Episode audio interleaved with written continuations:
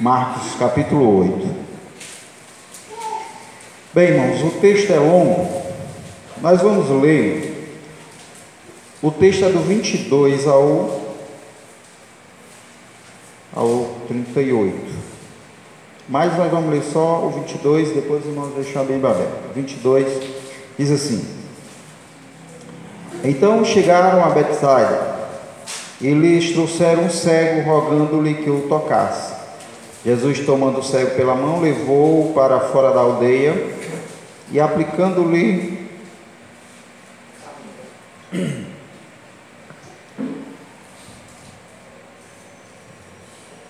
e aplicando-lhe saliva aos olhos, impondo-lhes as mãos, perguntou: Vê alguma coisa? Este, recobrando a vista, respondeu: Vejo os homens, porque como árvore os vejo andando. Então, novamente, lhes pôs as mãos nos olhos e ele, passando a ver claramente, ficou restabelecido e tudo distinguia de modo perfeito.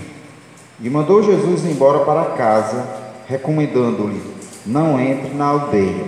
Amém. Os irmãos podem sentar.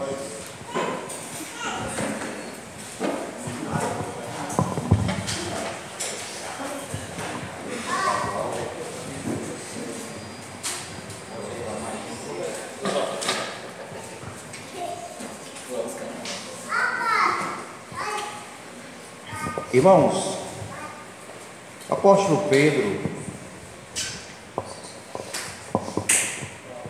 diz a história que nos dias finais que antecederam a sua morte, ele estava em Roma e, sabendo que estava correndo grande perigo, risco, ele resolveu sair de Roma. E no meio do caminho ele encontrou, ou teve uma visão, ou encontrou a pessoa de Cristo que disse para ele que ele voltasse. E ele entendeu, e ele sabia o porquê que era para morrer agora por Jesus. E na sua crucificação pediu para ser crucificado de cabeça para baixo, porque não sabia, ou porque não era digno, melhor, de morrer como Jesus tinha morrido. Então ele estava crucificado e disse: Não, me coloque de cabeça para baixo, porque eu não sou digno de morrer como meu mestre. Mas nem sempre foi assim. Nem sempre Pedro teve essa fé. E Deus trabalhou na vida dele. Assim como ele trabalhou na vida desse homem cego, em passos, em partes, assim também ele trabalhou, trabalhou na vida dos discípulos. Eu vejo essa passagem mais como uma parábola, mesmo sendo fato que Jesus fez isso, mas ele fez com uma disposição em ensinar os discípulos.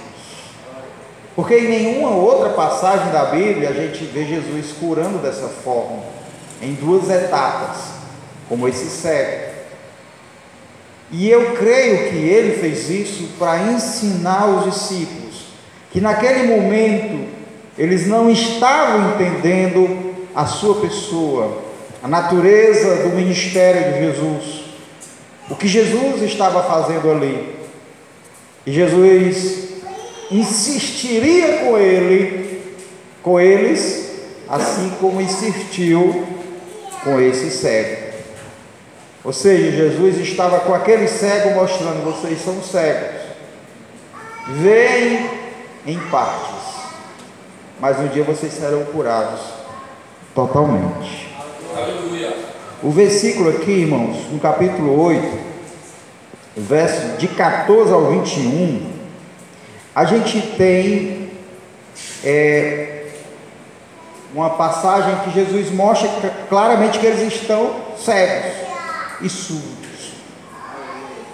Diz assim o versículo 17: Jesus, percebendo, lhes perguntou: por que discorreis sobre o não terdes pão? Ainda não considerastes nem compreendestes? Tendes o coração endurecido? Tendo olhos, não vedes?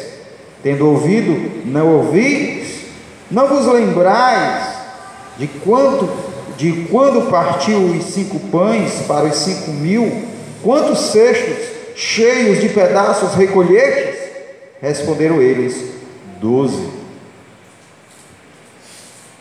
E quando partiu os sete pães para os quatro mil, quantos cestos cheios de pedaços recolhestes? Responderam: Sete. Ao que lhes disse Jesus: Não compreendeis ainda? Jesus tinha dado uma ordem para que eles comprassem pães. E eles não compraram pães. E quando chegaram no barco só tinha um pão. E eles ficaram brigando um com o outro por conta dos, do, dos pães que eles não tinham comprado. E Jesus pegou e disse isso: Vocês são cegos. Ou vocês não querem perceber? Vocês não lembram, não, que eu multipliquei o pão para 5 mil pessoas. Vocês não compreendem a natureza do meu ministério? Então Jesus chama aqueles primeiros cegos, e depois ele entrando na aldeia de Pedro, ele entrando na aldeia dessa, dessas pessoas, ele chama esse cego à parte, que lhe é trazido para que ele fosse curado. Que é onde nós lemos. Então chegou a Betsaida e eles trouxeram um cego, rogando-lhe que o tocasse. Jesus, tomando o cego pela mão, levou-o para fora da aldeia aplicando-lhe saliva aos olhos e impondo-lhes as mãos, perguntou: Vê alguma coisa? Este, recobrando a vista, respondeu: Vejo os homens, porque como árvores o vejo, os vejo andando.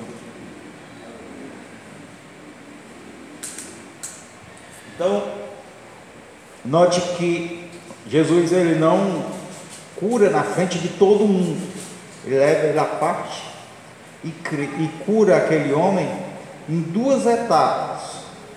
Primeiro ele urta a saliva e coloca na vista daquele homem e pergunta a ele: Tu está vendo? E o homem disse: Senhor, eu vejo, mas os homens para mim é são como árvores, ou seja, estava vendo embaçado. Né? E era exatamente como os discípulos estavam enxergando Jesus embaçado. E é exatamente como muitos de nós enxergam Jesus embaçado. Não enxergamos muitas vezes Cristo como Ele é. E essa forma de nós enxergarmos Jesus é prejudicial para nós. Mas, assim como Jesus curou este homem, Ele também quer nos curar. E assim como Ele curou este homem, Ele também queria trabalhar na vida dos discípulos dele, que também não enxergavam com perfeição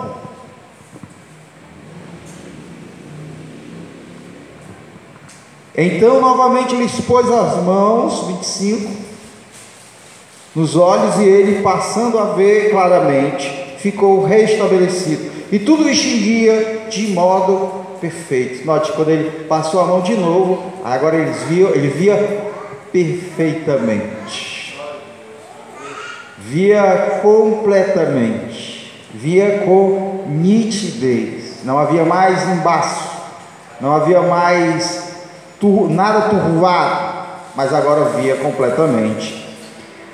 Então, Jesus leva os discípulos para um retiro espiritual, vamos dizer assim, justamente para ensinar a esses discípulos a respeito da condição deles, de verem Jesus embaçado, verem Jesus não perfeitamente, vê Jesus não como de fato Jesus era.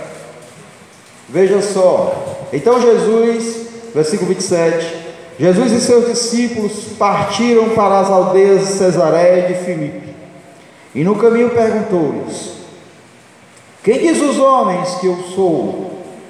E responderam: João Batista, outros, Elias, mas outros, alguns dos profetas. Então lhes respondeu, lhes perguntou: Mas vós, que dizeis que eu sou? Respondendo, Pedro lhes disse: Tu és o Cristo.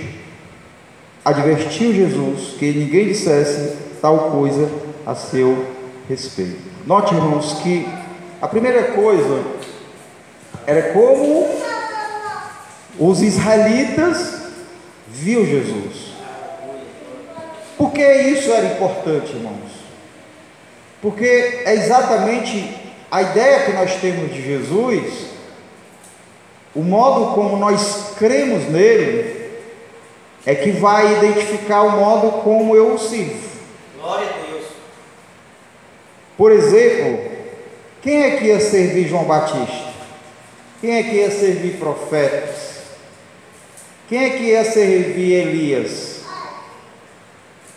As pessoas não estariam dispostas a servir essas pessoas. Então, se elas comparam Jesus a um dos profetas ou a Elias, então isso identificava que elas não estariam dispostas a servir Jesus, a acompanhá-lo, a entregar suas vidas a Ele. Mas Jesus, melhor, mas Jesus, ele diz aos discípulos: vocês disseram o quê? É como se alguém dissesse, alguém dissesse alguma coisa ao meu respeito que não é verdade, e eu chegasse para você e dizer, e você disse o que ao meu respeito? Você disse o que para ele? Você respondeu o quê? Ou seja, você concordou com ele? Ou você rebateu aquilo que foi lhe dito. Vocês disseram o quê? E Pedro disse: Tu és o Cristo, o Filho do Deus vivo. Nós sabemos que Cristo é ungido, e nós sabemos que muitos no Antigo Testamento foram ungidos, mas aqui ele diz: Tu és o Cristo. Ele está dizendo: Tu és um Cristo. Ele diz: Tu és o Cristo. Ele está dizendo: Tu és o prometido. Tu és aquele que a Escritura afirma que é o Rei de Israel, aquele que ia reestabelecer Israel, aquele que iria reinar para sempre. Tu és aquele que Daniel, na visão, viu ou concluiu que ele era aquela pedra que cai sobre aquela estátua de Nabucodonosor e a pedra enche toda a terra e ele diz que era o reino messiânico. Ele está dizendo que ele é aquele que estava prometido nos profetas, nos salmos. Aleluia! Ele está dizendo: Tu és aquele que Israel esperava, Tu és aquele, que, aquele pelo qual nós estávamos aguardando há tanto tempo e orávamos todos os dias. E Jesus, lá em Mateus, elogia isso. Ele disse: Pedro, não foi carne nem sangue que te revelou, mas o Pai Celestial. Seja, Pedro, é isso mesmo, Pedro, que eu sou. Mas existe uma diferença em você crer, saber quem é Jesus com exatidão e servir Jesus, acompanhar Jesus. Se, por exemplo, um rei ou, por exemplo, Fortaleza viesse ser invadido por um exército muito poderoso e nós soubéssemos que ele, aquele exército e o rei daquele exército tinha todo o poder de nos esmagar. O fato de eu saber disso não significa que eu não seria esmagado.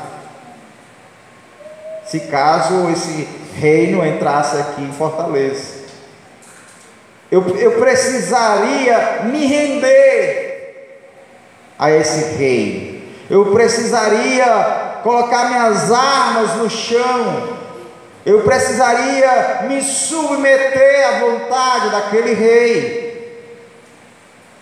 para eu não ser esmagado.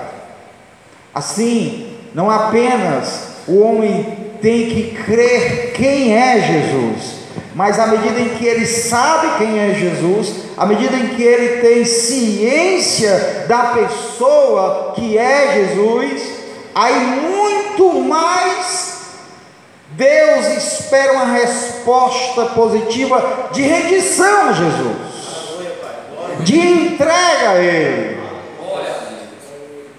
Porque não apenas devemos ter a convicção de quem Ele é, mas já que eu sei com exatidão de quem Ele é, então mais ainda eu preciso confiar minha vida inteiramente, completamente nas mãos daquele que eu sei que é o Rei dos Reis, o Senhor dos Senhores, o Alfa e o Ômega, o princípio e o fim, aquele que tem os olhos como chama de fogo, que irá julgar todos os homens de seus pecados, irá julgar todos os homens de sua culpa. A Ele muito mais, crendo nisso, devo eu me submeter, me render, confiar-me aos seus cuidados. Então Pedro ele faz uma confissão maravilhosa de quem era Jesus, com perfeição, com clareza. Mas como disse aquele cego que havia sido curado, ele enxergou, mas não enxergava com perfeição. E é isso que Jesus estava tratando naquele momento. Pedro enxergava com exatidão quem era Jesus, mas não estava disposto a Jesus não estava disposto a segui-lo como deveria ele, e nem estava compreendendo a missão daquele que ele disse que era o Messias, o prometido. E nós vemos isso na parte seguinte do texto. Então começou ele a ensinar-lhe que era necessário que o filho do homem sofresse muitas coisas, fosse rejeitado pelos anciãos, pelos principais sacerdotes, pelos escribas, fosse morto, e que depois de três dias ressuscitasse. E isto lhes expunha claramente. Mas Pedro, chamando a parte, começou a reprová-lo. Jesus, porém, voltando-se, fitando os seus fitando fitando os olhos dos seus discípulos, repreendeu a Pedro, fitando os seus discípulos, repreendeu a Pedro e disse: Arreda, Satanás, porque não cogita das coisas de Deus, e sim dos homens. Note que até agora Jesus estava se declarando como rei o prometido, o ungido, o filho do homem, lá em Marcos 2, que tem poder, tem autoridade de perdoar pecados aqui na terra, quando curou aquele, aquele aleijado. E também no mesmo 2, lá no final, como a, o Senhor até do sábado, que Ele é o Filho do homem, que é Senhor até do sábado. Então, até aqui, Jesus estava mostrando a sua pessoa como rei, como Senhor, como dominador. Mas a partir de agora, não era mais a revelação da sua ascensão, mas da sua morte, da sua humilhação. E quando ele começou a dizer claramente que era necessário morrer, que era necessário ser entregue nas mãos dos gentios, dos principais de Israel, que era necessário padecer, Pedro dá um pulo. É interessante, irmãos, porque aqueles que deveriam receber Jesus foram os primeiros a rejeitar Jesus.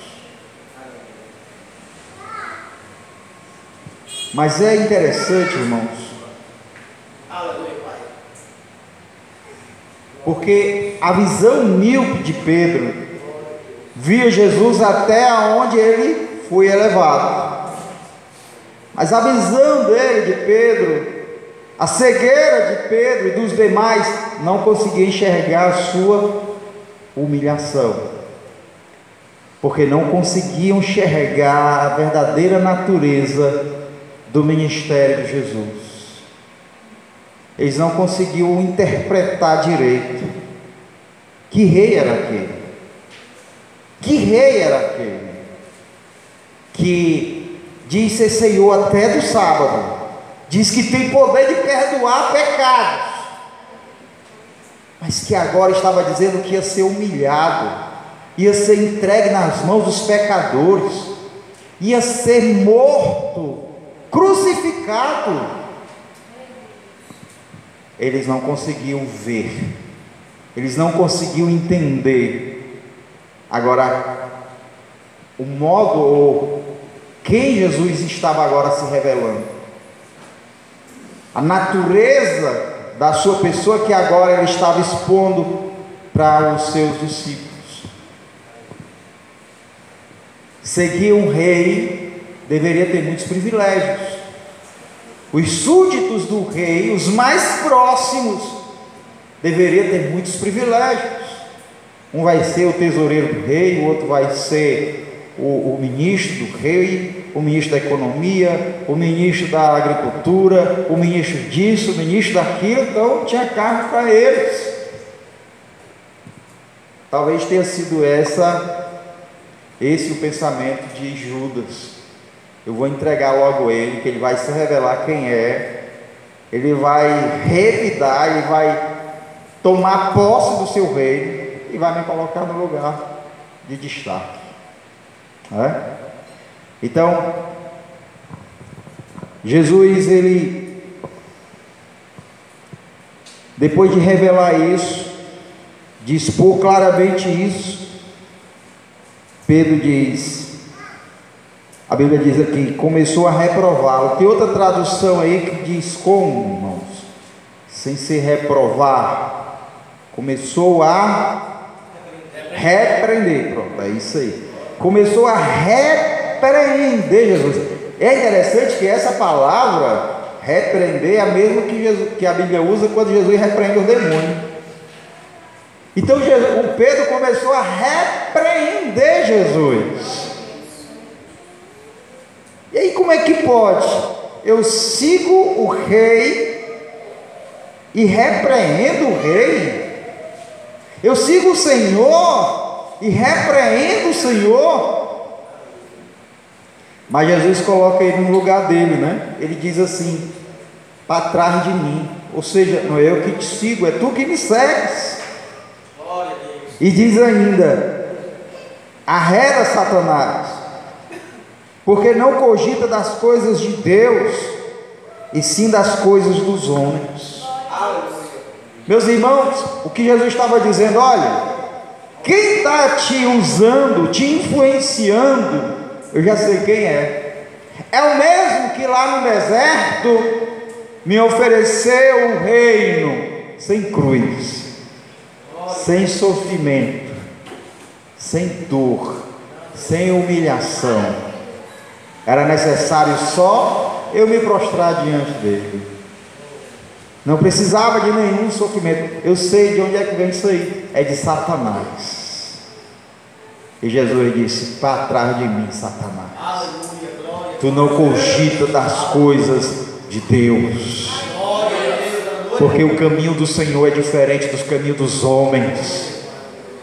O caminho do Senhor passava pela cruz, por isso que ele diz aqui: é necessário, ele diz, é necessário que o filho do homem sofresse muitas coisas, fosse rejeitado pelos anciãos, pelos principais sacerdotes, pelos escribas, fosse morto e depois de três dias ressuscitasse. Ele está dizendo: é necessário. Por que, que era necessário? Porque isso estava no plano de Deus eternamente. Por toda a eternidade, Deus já de antemão planejou em dar o seu filho para morrer em nosso favor. Mas muito mais, era necessário porque somos carentes da morte de Jesus. A humanidade toda dependia disso. Todos os homens seriam condenados se Jesus não tivesse morrido na cruz por nós. Todos nós estaríamos por toda a eternidade, meus amados irmãos, condenados ao fogo eterno. Que o bicho não morre e o fogo nunca apaga.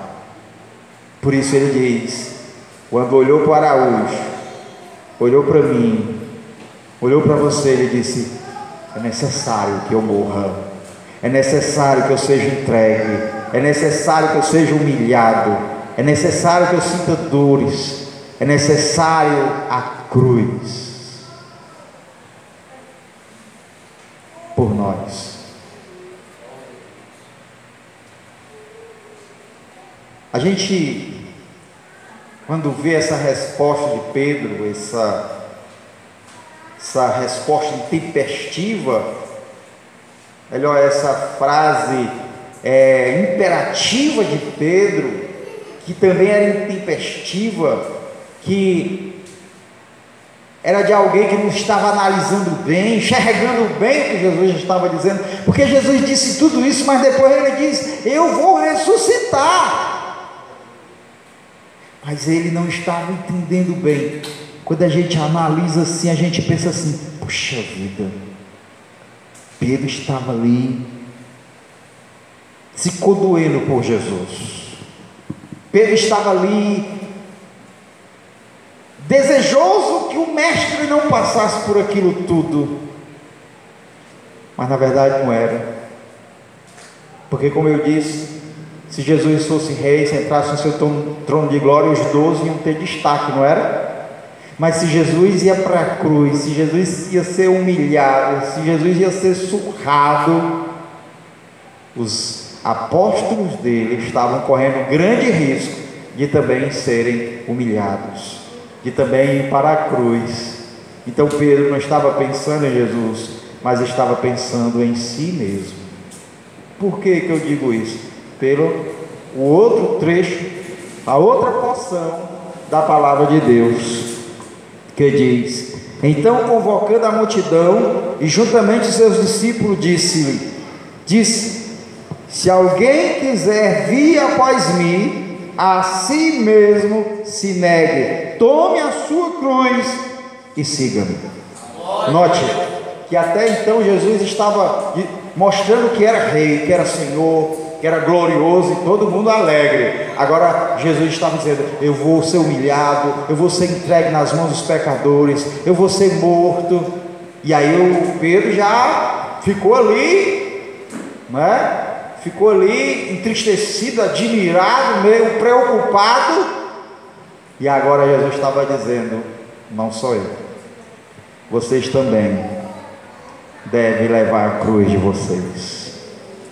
Vocês também têm uma cruz para levar. Vocês também vão sofrer pelo meu nome. Vocês também vão ser humilhados, porque são meus discípulos. Então não era agora só Jesus que ia ser humilhado, mas todos os seus discípulos deveriam encontrar-se com ele na cruz. Para ser discípulo de Jesus, precisa encontrar-se com ele na cruz. Porque não pode ser discípulo de Jesus sem encontrar-se com Ele na cruz. Porque é preciso que venhamos morrer para nós mesmos, para sermos úteis, para ressuscitarmos com Ele, para termos uma nova vida. Se nós, ele disse, um, um grão de trigo caindo na terra, não morrer, não dá muitos frutos, mas se morrer, gera muitos frutos. Então ele estava dizendo para os discípulos: não apenas eu vou levar a minha cruz, mas vocês também devem levar a cruz de vocês. Quem quiser, pois, salvar a sua vida, perdê-la-á quem perder a vida por causa de mim e do Evangelho, salva-la. Que aproveita o homem ganhar o mundo inteiro e perder a sua alma? Que daria o homem em troca de sua alma? Note o que Jesus está dizendo. Vocês querem enxergar quem eu sou? Pronto, eu sou o sofredor de Isaías. Aquele que vai levar sobre, sobre si os pecados de todos vocês. Aquele que vai levar as dores de vocês. Aquele que vai levar a condenação de vocês. Mas vocês, para receber o perdão, a cura, vocês precisam estar ligados a mim. Vocês precisam morrer para vocês mesmos. Vocês precisam estar ligados comigo. E se vocês estiverem ligados comigo, então na cruz comigo vocês também vão morrer. Mas se na cruz comigo vocês padecerem, também comigo vocês vão ressuscitar para a glória de Deus. Então Jesus está dizendo aqui que só tem duas alternativas para o homem. Ele diz: olha, ou você perde a sua vida para ganhar, ou você ganha a sua vida, vive a sua vida do jeito que você quer, sem a interferência do Senhor na sua vida, e depois você perde a sua vida.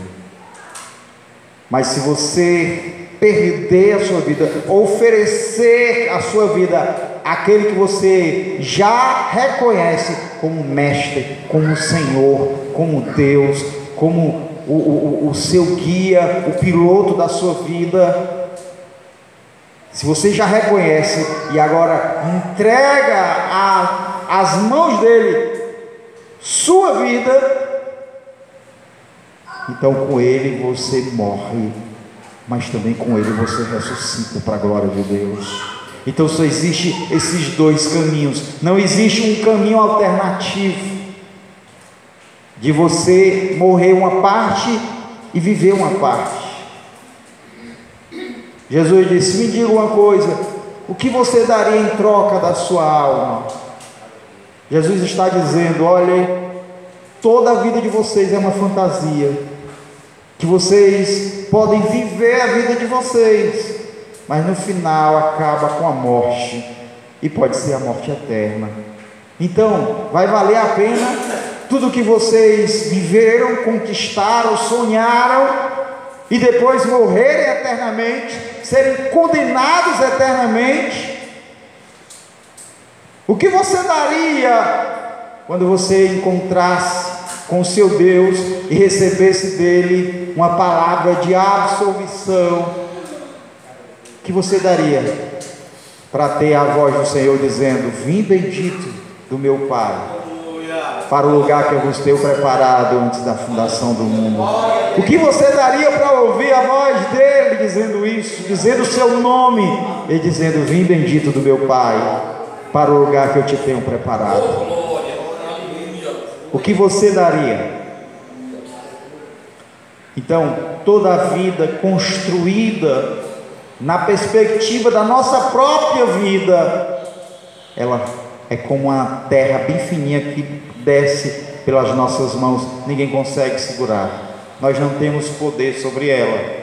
Nós podemos viver do jeito que a gente quer, mas um dia a gente vai ver que tudo virou pó, tudo virou poeira, e que nós agora, lá na velhice, ou lá nas portas da morte, a gente vai olhar para trás e dizer: Puxa vida, como a minha vida passou rápido, e o que eu fiz para o Senhor. Eu vi na internet até compartilhei um vídeo lá nos Estados Unidos de jovens que receberam a sentença de prisão Uns prisão é prisão perpétua, outros prisão de 30 anos, outros morte. E a gente via quando o juiz ele sentenciava aquelas pessoas, as pessoas ficavam desesperadas. Elas começavam a se tremer e outras desmaiavam e outras choravam, e outras entravam num, num sentimento de fúria, jogando coisas no juiz. Mas agora a sentença já havia sido dada a elas. Não havia mais jeito, elas já haviam cometido crime, elas tinham que pagar. O que elas não dariam para não ouvir aquela sentença tão pesada de prisão perpétua? Um dia todos nós vamos estar diante de Deus. Todos nós vamos estar diante do justo juiz. Aqueles que entregaram as vidas a Cristo, que perderam suas vidas para que Ele reinasse sobre nós, receberão a justificação da parte de Deus. Receberão o convite de Deus para entrar no reino dele eterno. Mas aqueles que não, que foram resistentes no coração, que se endureceram para preservar a vida, os prazeres mundanos, pecaminosos, que não deram ouvidos à voz de Deus, do Espírito de Deus, que foram resistentes à vontade do Mestre, do Senhor, do Cristo, do Rei. Jesus vai dizer: Apartai-vos de mim, malditos, vós que praticais a iniquidade, porque eu não vos conheço.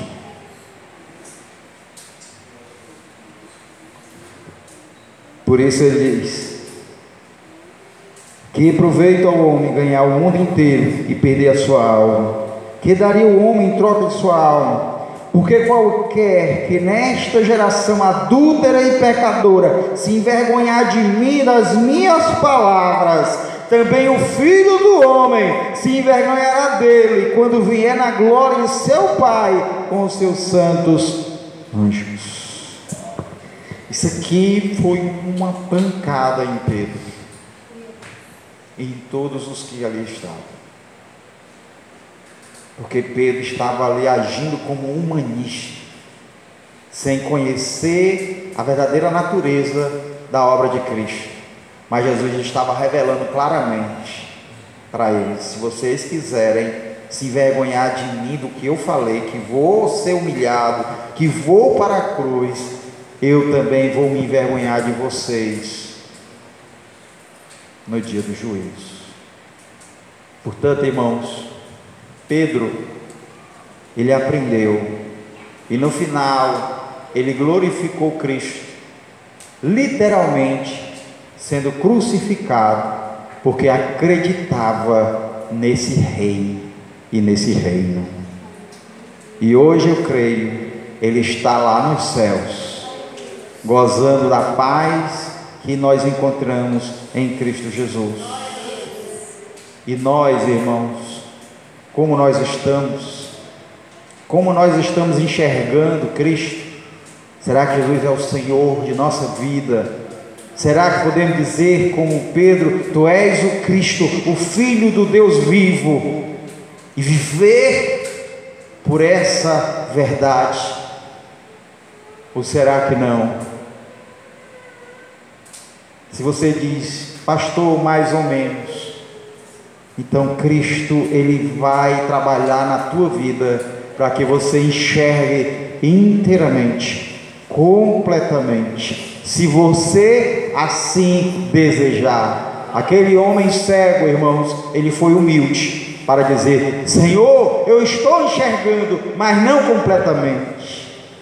E Jesus, pois bem, pois agora eu vou te curar completamente. Quando a gente diz, eu estou enxergando completamente, quando na verdade estamos cegos, Jesus disse: se vocês disserem que veem estando cegos, eu não posso fazer nada por vocês. Mas se vocês disserem que estão cegos, então eu posso curá-los. Portanto, meus amados irmãos, vamos meditar nessa palavra, vamos fazer sempre um autoexame de nossas vidas, do nosso coração, Porque, irmãos, a pureza do nosso coração, ela vem à medida em que nós fazemos essas reflexões. Porque todos os dias precisamos matar raposinhas na nossa vida, na nossa mente, no nosso coração, que se levantam para trazer fogo carnal em nossa alma, para que a gente diga ali como Pedro, ou tema como Pedro, está indo para a cruz com Jesus, de caminhar com Jesus, mesmo que o final seja a vergonha, o desprezo, o sofrimento, mas com Jesus, em qualquer lugar, será o melhor. Porque quem com ele padece, com ele é glorificado. Vamos ficar em pé em nome de Jesus. Querido Deus eterno Pai, te dou graças pela tua palavra.